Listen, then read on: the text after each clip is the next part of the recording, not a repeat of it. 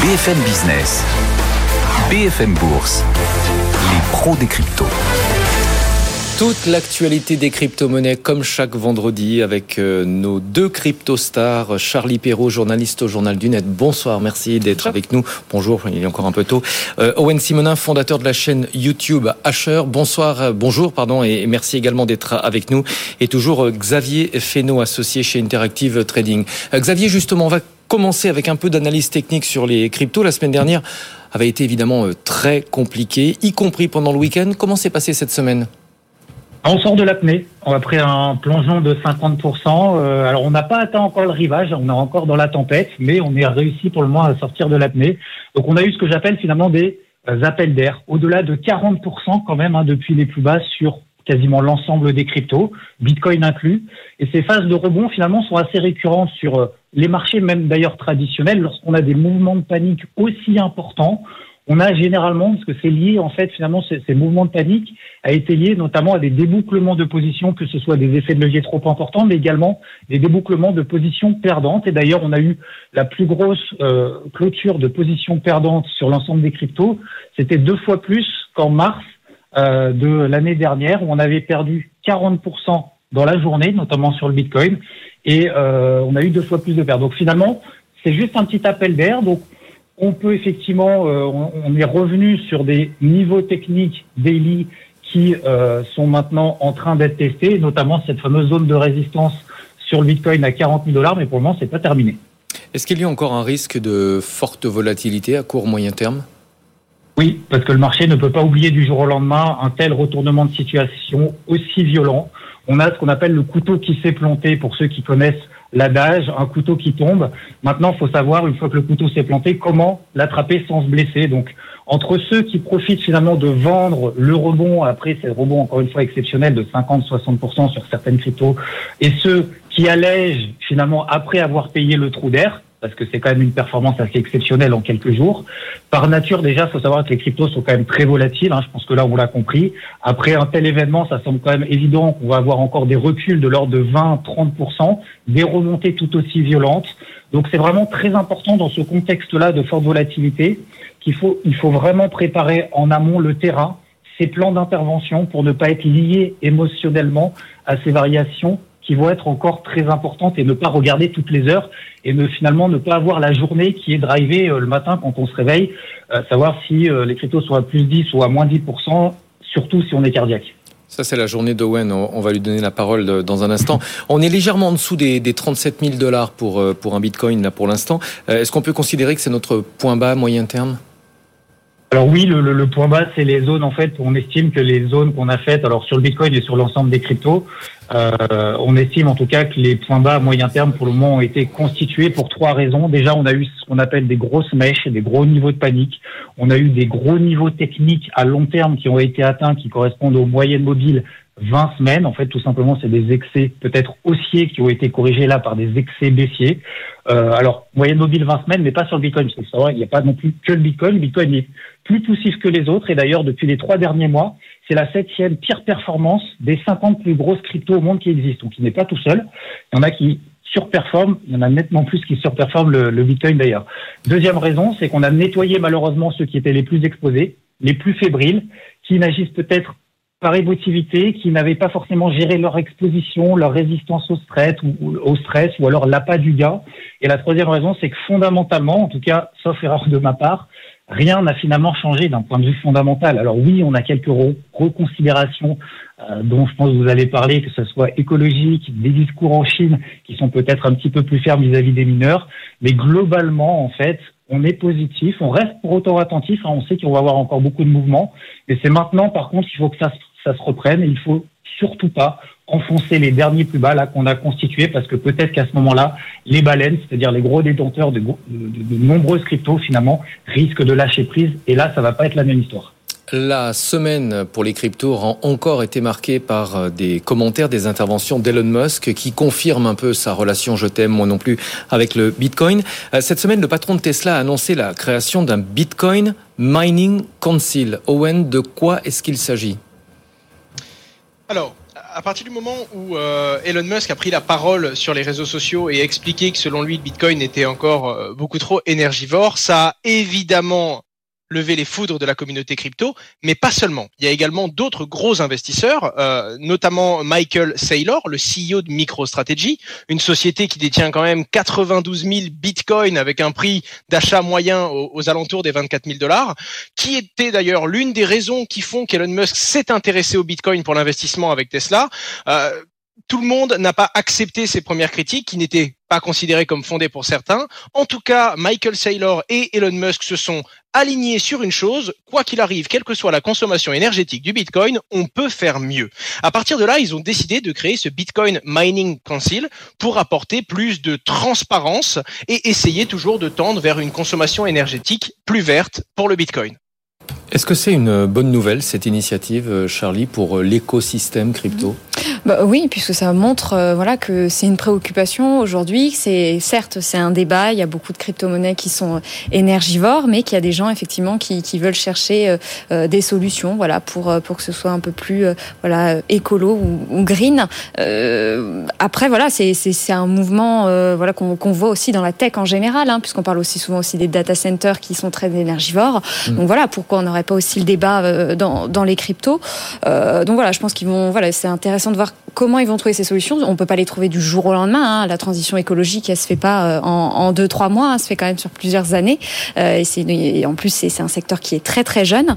le seul peut-être voilà le reproche qui est d'ailleurs qu'on a vu un petit peu autour de nous là ces derniers jours de ce de ce council, c'est qu'il est peut-être un peu fermé puisque là on parle que de, voilà d'entreprises américaines qui font partie de cette initiative alors qu'évidemment vous avez des mineurs qui sont répartis euh, vraiment partout dans le monde. Donc on pourrait considérer ça, voilà, encore un petit peu la, la mainmise des États-Unis sur euh, sur toute cette question.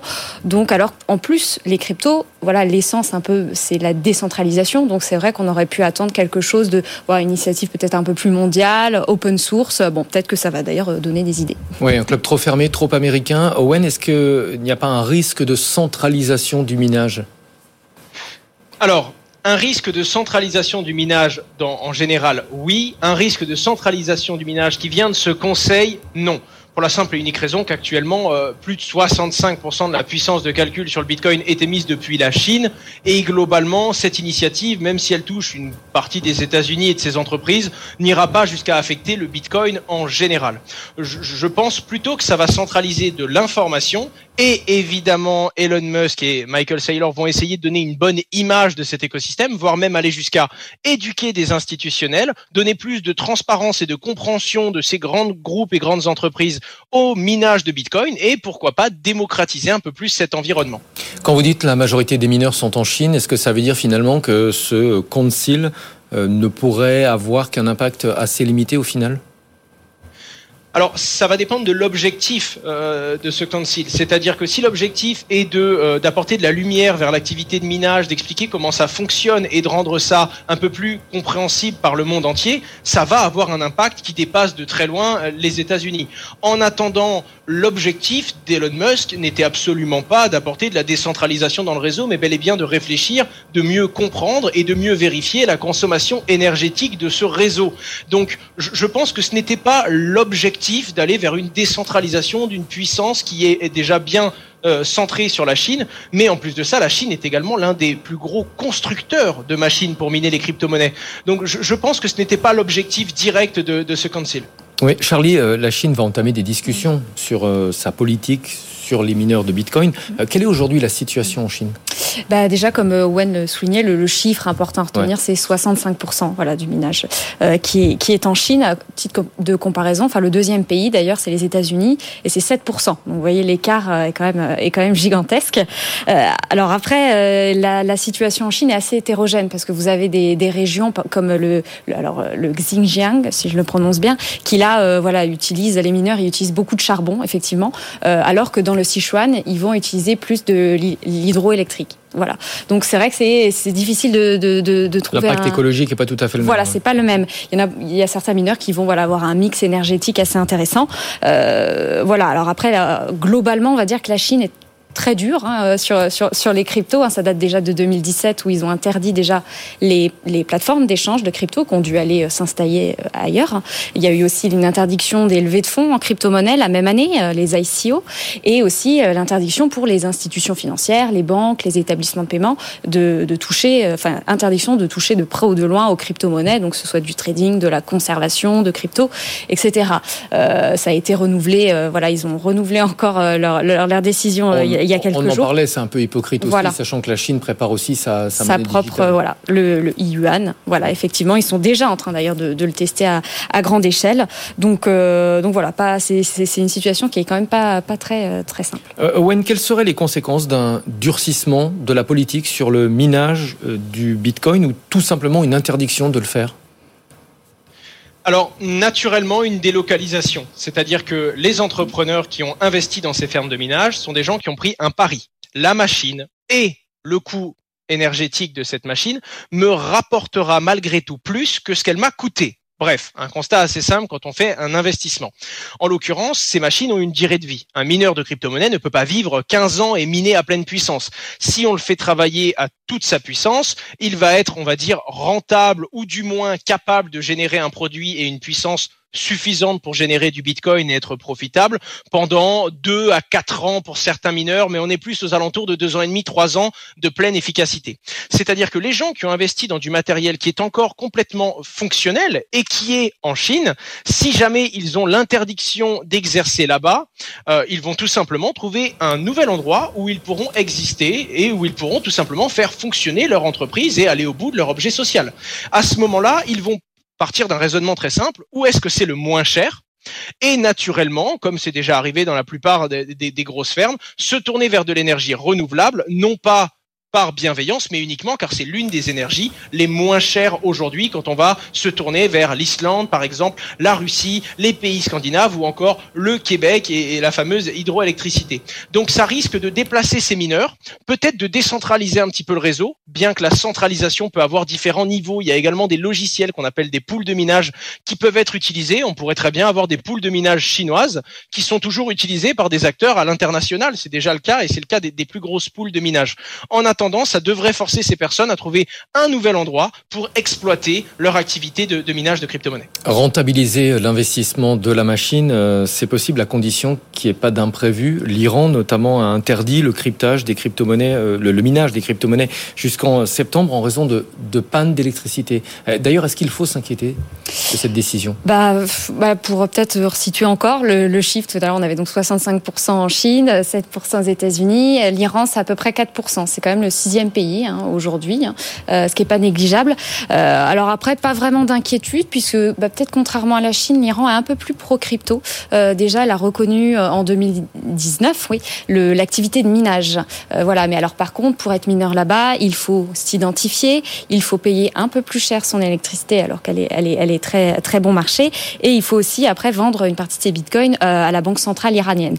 Donc voilà, il y a pas mal de conditions, et ce qui fait d'ailleurs que selon les autorités iraniennes, il y a 85% des mineurs aujourd'hui qui sont dans l'illégalité parce qu'ils ne veulent pas euh, voilà avoir euh, avoir cet agrément cette autorisation.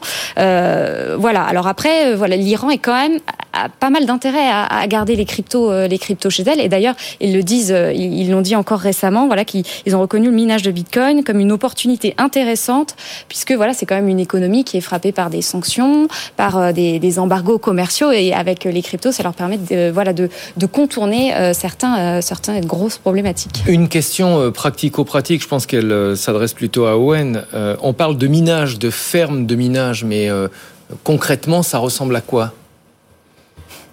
Alors, il y a différents types de mineurs. Et rien que pour ça, ben, ça ressemble à différentes choses.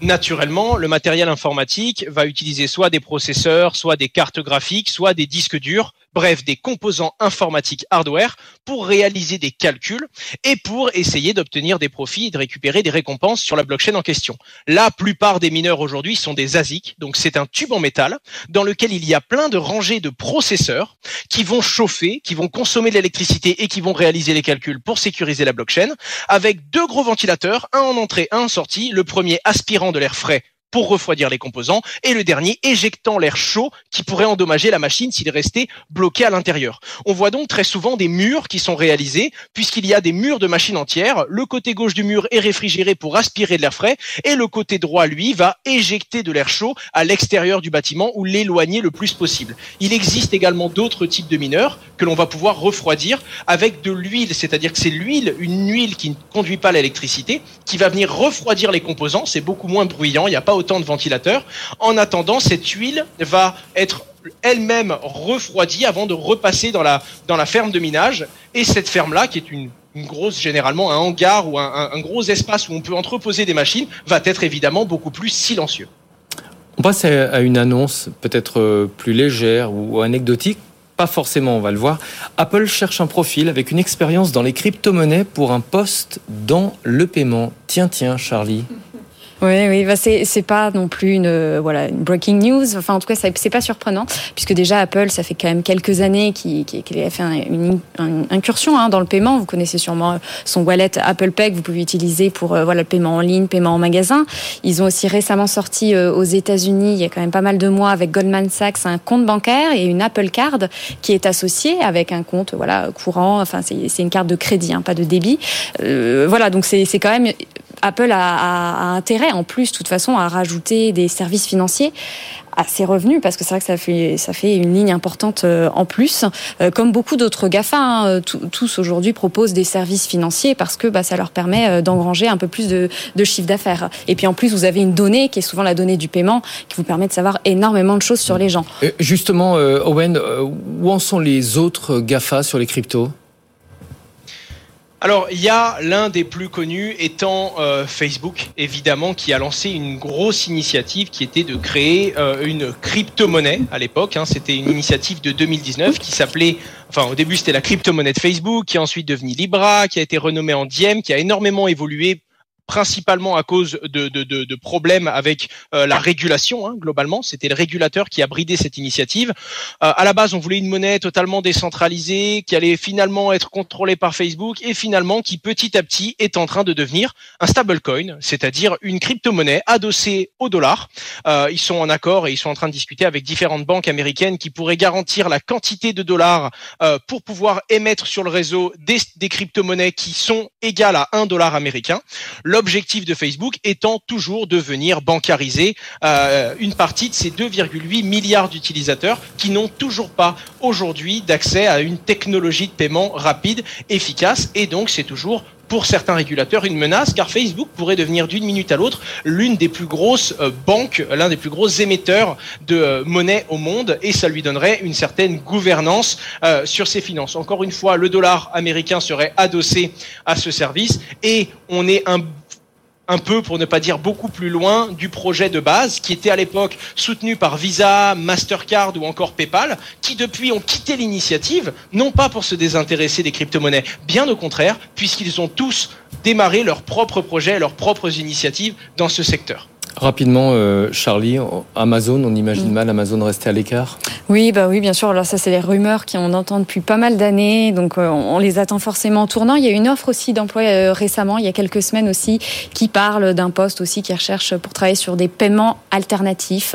Donc on peut imaginer que ça pourrait être de la crypto, parce qu'Amazon aussi a énormément déjà de, de, services, un wallet. Ils ont aussi une monnaie virtuelle qui s'appelle l'Amazon Coin, qui permet voilà d'avoir des réductions sur leur site. Donc on se dit voilà, il y a, il y a des chances que, que ça puisse être de la crypto et en plus ça pourrait leur être bénéfique puisque pour eux ça leur permettrait de ne plus passer par des, réseaux euh, bah, classiques Visa, Mastercard et d'utiliser à chaque fois cette propre crypto-monnaie et donc de ne plus payer euh, ces, ces gros frais de transaction euh, à ces réseaux interbancaires. Merci beaucoup. Charlie Perrault, journaliste au Journal du Net. Merci à vous, euh, Owen Simonin, fondateur de la chaîne YouTube Asher. Et merci aussi à Xavier Fesneau, associé chez Interactive Trading, qui nous a livré euh, au début de cette euh, session pro des cryptos son analyse technique. On marque une pause juste après.